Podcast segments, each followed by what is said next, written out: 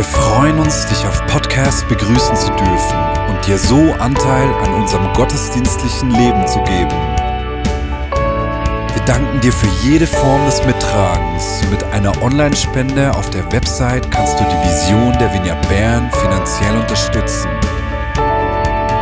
Wir wünschen dir viel Inspiration beim Hören der Botschaft und Gottes Segen.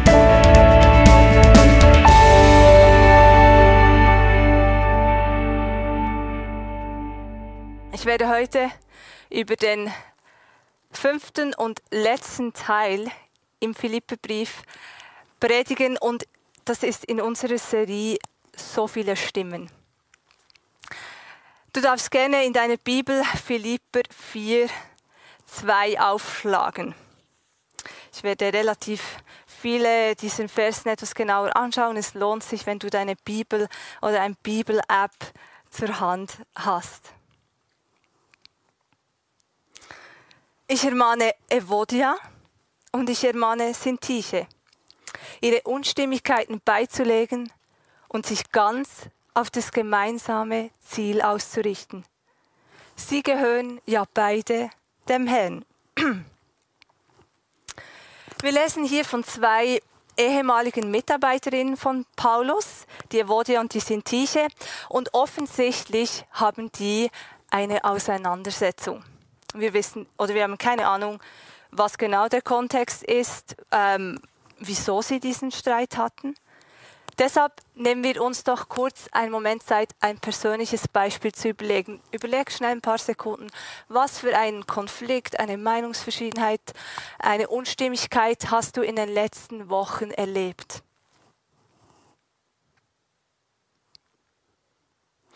Und dann lade ich dich ein, dieses Beispiel zu nehmen und es vor Augen zu halten, während ich jetzt weitergehe in diesem Text. Wir lesen, dass Paulus Euvodia ermahnt und er, er ermahnt auch Syntyche, ihre Unstimmigkeiten beizulegen und sich ganz auf das gemeinsame Ziel auszurichten. Und vielleicht siehst du jetzt auch so der Paulus vor deinen inneren Augen, wie er da mit strenger Miene und erhobenem Zeigfinger diese zwei Frauen zurechtweist. Aber wenn wir schauen, was dieses, dass dieses hier verwendete Wort für ermahnen, für ein Wort ist, es ist nämlich das Wort Parakaleo, das griechische Wort. Und es bedeutet an der Seite von an die Seite kommen. Das heißt, Paulus ist hier keineswegs hart, sondern dieses Wort Parakaleo drückt eine Nähe, eine Empathie aus, die er gegenüber diesen zwei Frauen zum Ausdruck bringt. Und wenn wir jetzt den ursprünglichen Wortlaut für dieses Unstimmigkeiten beilegen und uns auf das gemeinsame Ziel ausrichten, anschauen, dann bedeutet es eigentlich, dass wir im Herrn übereinstimmen sollen. Übereinstimmen bedeutet so ein inneres Denken, das das äußere Handeln reguliert. Weil das Wort für Übereinstimmung ist auch die Wurzel für das englische Wort Zwerchfell.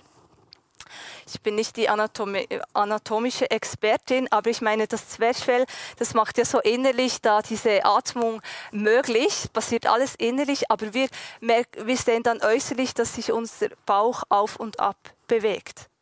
Genauso ist diese Übereinstimmung in unserem Denken, aber sie hat eine äußerliche Auswirkung. Aber in was ist diese Übereinstimmung? Es ist eine Übereinstimmung im Herrn. Und das Wort für Herr, das da gebraucht wird, ist das Wort Kuros. Kurios. Es bedeutet ein Herr, der den absoluten Herrschaftsanspruch hat. Darin sollen die zwei Frauen übereinstimmen. Das ist ihr gemeinsames Ziel. Und Paulus schreibt im Vers 3 dann weiter, dass diese beiden Frauen in der Vergangenheit Seite an Seite mit ihm für das Evangelium gekämpft haben. Nun, ich denke jetzt nicht, dass damals, äh, wo sie da so zusammengearbeitet haben, immer alles Friede, Freude, Eierkuchen war und sie keine Meinungsverschiedenheiten hatten. Vielleicht war es ja wie wir das heute in, in der jetzigen Zeit mit den Corona-Maßnahmen sehen.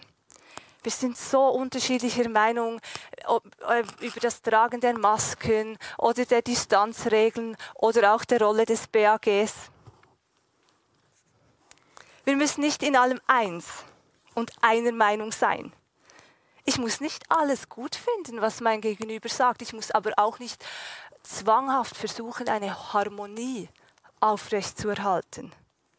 Aber wir brauchen in etwas ganz Bestimmtem eine Übereinstimmung.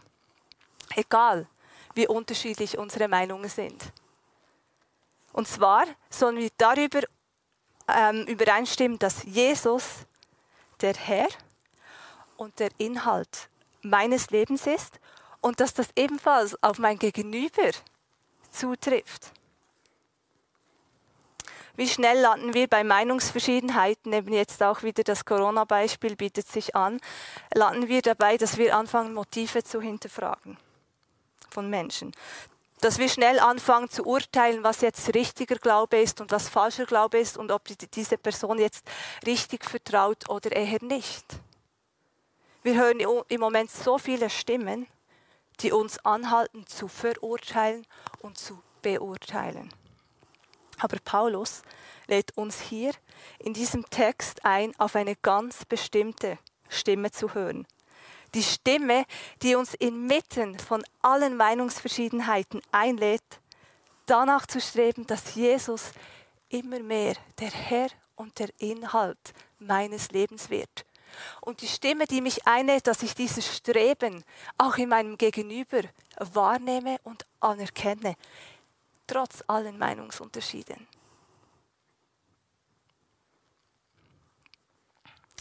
Und dann, wenn wir weitergehen im Text, dann kommen diese berühmten und sehr viel zitierten Worte von Paulus. Freut euch was auch immer geschieht. Freut euch darüber, dass ihr mit dem Herrn verbunden seid. Und noch einmal sage ich, freut euch. Und dann schreibt er weiter, seid freundlich im Umgang mit allen Menschen. Ihr wisst ja, dass das Kommen des Herrn nahe bevorsteht. Macht euch um nichts Sorgen, wendet euch vielmehr in jeder Lage mit Bitten und Flehen und voll Dankbarkeit an Gott und bringt eure Anliegen vor ihn. Stell dir mal wieder die Evodia und die Sintiche vor. Die haben ja den Brief von Paulus entweder selber gelesen oder vielleicht wurde er ihnen auch vorgelesen. Sie haben also diese persönliche Ermahnung an sich gehört. Und ich stelle mir so vor, dass diese zwei Frauen irgendwie alles, das danach kam, alles, das Paulus danach schrieb, in diesem, im Licht dieses Konflikts gelesen haben oder gehört haben. Und wir könnten es ihnen ja gleich machen. Also überleg dir noch einmal dieses Beispiel, das du zu Beginn vor Augen hast, mit, hattest mit einem ähm, mit deiner Meinungsunterschiedlichkeit oder Unstimmigkeit im Konflikt und führe dir das nochmal vor Augen. Und dann lasst uns weiter eintauchen und im Hinblick darauf diese Texte lesen. Also als erstes kommt dieser Aufruf zur Freude von Paulus. Und zwar, dass ich mich freuen soll, egal was geschieht. Egal welche Meinungsunterschiedlichkeit ich antreffe, egal welchen Konflikt ähm, ich mich da befinde. Diese Freude, unabhängig von Umständen, die scheint ein sehr zentrales Thema im Philippebrief, weil sie kommt immer und immer wieder. Und dann kommt eine weitere Aufforderung von Paulus, nämlich freundlich im Umgang mit allen Menschen zu sein. Und das Wort für freundlich ist das griechische Wort epiekes. Es heißt unter anderem fair und gerecht. Aber es ist eine Gerechtigkeit jenseits von gewöhnlicher Gerechtigkeit. Sie fokussiert auf das, was auf dem Spiel steht. Sie nimmt Rücksicht auf andere, beharrt nicht auf eigenen Rechten und ist bereit zu verzichten. Diese Gerechtigkeit, die nimmt Gottes Gnade zum Vorbild. Ein Kommentator hat sie so beschrieben, unter anderem als Demut unter Provokation und eine Bereitschaft, Verletzungen zu vergeben. Ich finde das ehrlich gesagt recht krasse Definition von Freundlichkeit. Das ist nicht einfach so eine oberflächliche Nettigkeit, eben so ein Vorspielen von Friede, Freude, Eierkuchen. Vielmehr verstehe ich diese Freundlichkeit so, dass ich fair bleibe in meinem Verhalten, weil ich genau weiß, was auf dem Spiel steht. Ich weiß, dass diese gemeinsame Ausrichtung, unser gemeinsames Ziel auf dem Spiel steht. Es ist eine Freundlichkeit, die genährt ist von Gottes Gnade, die er mir gegenüber lebt. Und das kann ganz praktisch bedeuten, dass ich, wenn ich einen Konflikt antreffe, wenn ich mit einer Meinungsverschiedenheit konfrontiert bin, dass ich versuche, den anderen zu verstehen, dass ich fragend in diese Situation hineingehe, anstatt versuche, den anderen zu überzeugen oder ihn mit Vorwürfen zu überwerfen. Macht euch um nichts Sorgen, schreibt dann Paulus als dritte Aufforderung. Und ich meine, das ist der Paulus, der zum Zeitpunkt, wo er das geschrieben hat, das haben wir in anderen Predigten schon gehört, der saß im Gefängnis mit unbestimmten Umgang. Er wusste nicht, ob er diesen Gefängnisaufenthalt überlebt, ob er lebend aus dem Gefängnis rauskommt. Und er sagt, wir sollten uns keine Sorgen machen. Das Wort Sorge bedeutet, in eine andere Richtung gezogen werden oder auseinandergezerrt zu werden. Also Paulus sagt hier wörtlich, lasst euch nicht zerreißen oder ablenken. Und dann schreibt er weiter, wendet euch vielmehr in jeder Lage mit Bitten und Flehen und voll Dankbarkeit an Gott und bringt eure Anliegen vor ihn. Viele der Stimmen, die wir momentan hören, die lösen ja so Ängste und Unsicherheiten in uns aus. Manchmal fühlt es sich fast so wie eine Zerreißprobe an. Oder ich habe letztens äh, von einer Person etwas gehört, dann habe ich gedacht, oh ja, ich denke, das stimmt und die, diese Meinung ist sicher richtig. Dann bin ich zu meinem Mann nach Hause gekommen und er hat gesagt, nein, ich habe das in einem Zeitungsartikel gelesen. So geht es uns doch die ganze Zeit. Wir fühlen uns hin und her gerissen. Und Paulus sagt hier, wir sollen uns nicht zerreißen oder ablenken lassen, sondern in jeder Lage an Gott, uns an Gott wenden. Was für eine zeitgemäße Aufforderung in dieser Zeit, wo wir so viele Meinungen und so viele Stimmen hören. Für mich hören sich diese drei Aufforderungen, also mich zu freuen, äh, mit allen Menschen freundlich umzugehen und mir keine Sorgen machen. Das hört sich für mich ehrlich gesagt so wie fast eine Art äh, Gebrauchsanleitung an, wie ich mit verschiedenen Stimmen und Meinungen auf das gemeinsame Ziel ausgerichtet bleiben kann. So kann ich zum Beispiel ganz konkret und praktisch überprüfen.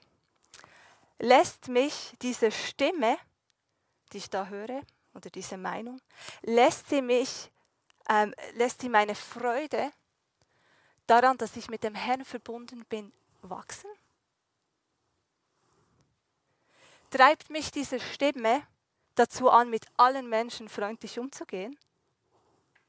Und führt mich diese Stimme dazu, dass ich mir keine Sorgen mache und mich mit dem, was mich beschäftigt, dankbar an Jesus wende?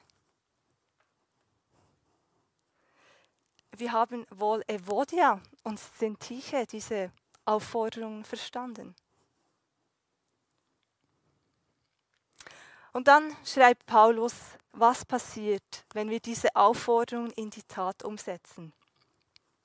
Dann wird der Frieden Gottes, der weit über alles Verstehen hinausreicht, über euren Gedanken wachen und euch in eurem Innersten bewahren, euch, die ihr mit Jesus Christus verbunden seid. Benson umschrieb diesen Frieden in seinem Kommentar folgendermaßen. Es ist nicht einfach ein Friede mit Gott und mir selber aufgrund der Vergebung meiner Sünde, so, vielmehr ist es eine ruhige, so himmlische Erholung, eine Ruhe im Geist, die nur Gott geben kann. Dieser Friede, der wird mein Innerstes bewahren, das heißt mein Herz. Ich meine, von meinem Herz, das ist da, wo alles ausgeht. Meine Gedanken, meine Leidenschaften, meine, meine Bestrebungen. All das wird von dort genährt. Und noch was, Geschwister, schreibt Paulus im Vers 8. Richtet eure Gedanken ganz auf die Dinge, die wahr und achtenswert, gerecht, rein, unanstößig sind und allgemeine Zustimmung verdienen. Beschäftigt euch mit dem, was vorbildlich ist und zu Recht gelobt wird. Paulus, Paulus spricht hier die Gedanken an, weil er genau weiß, dass dort alles beginnt. Wir haben leider keine Zeit, alle diese Begriffe genauer anzuschauen und was dahinter steckt. Macht das doch vielleicht dann zu Hause mal. Aber einer möchte ich kurz herauspicken, weil der könnte ein bisschen missverstanden werden. Dieser Begriff, wir sollen uns darauf acht, äh, ähm, ausrichten, was allgemeine Zustimmung verdient. Also das könnte jetzt fast so ähm, rüberkommen, als dürften wir gar keine andere Meinung haben. Also als dürfte es gar keine Meinungsverschiedenheiten geben. Aber wörtlich heißt dieses Wort hier, dass wir unsere Gedanken auf die Dinge richten sollen, die in einem freundlichen Geist und wohlwollend gegenüber anderen gesprochen sind. Das bedeutet es, auf das ausgerichtet zu sein, was allgemeine Zustimmung verdient. Was mir bei diesem Ausschnitt auf, auch auffällt, ist, dass Paulus alles Dinge beschreibt, die zusammenführend sind und nicht trennend. Es sind Haltungen und Gedanken, welche die Gemeinschaft stärken. Es ist fast so, als würde Paulus sagen, hey, ähm, ihr, seid, ihr seid nicht zusammen, weil ihr alle gleicher Meinung seid, aber ihr seid zusammen, weil ihr Familie seid. Und darauf sollt ihr fokussieren. Darauf sollt ihr eure Gedanken ausrichten, weil unser Denken bestimmt unser Handeln. Was denkst du? Wir haben Evodia und Sintiche wohl diese Ermahnung von Paulus verstanden und die Worte, die danach folgten. Haben sie ihre Meinungsverschiedenheiten beigelegt und sich von da an wieder auf das gemeinsame Ziel ausgerichtet? Haben sie diese Gebrauchsanleitung gleich in die Praxis umgesetzt und dann erlebt, wie, wie dieser Friede ihr Innerstes erfasst hat? Oder sind sie auf Positionen ähm, hartnäckig bestanden und haben Meinungsverschiedenheiten zementiert? Was hättest du gemacht, wenn du in ihren Schuhen gesteckt hättest?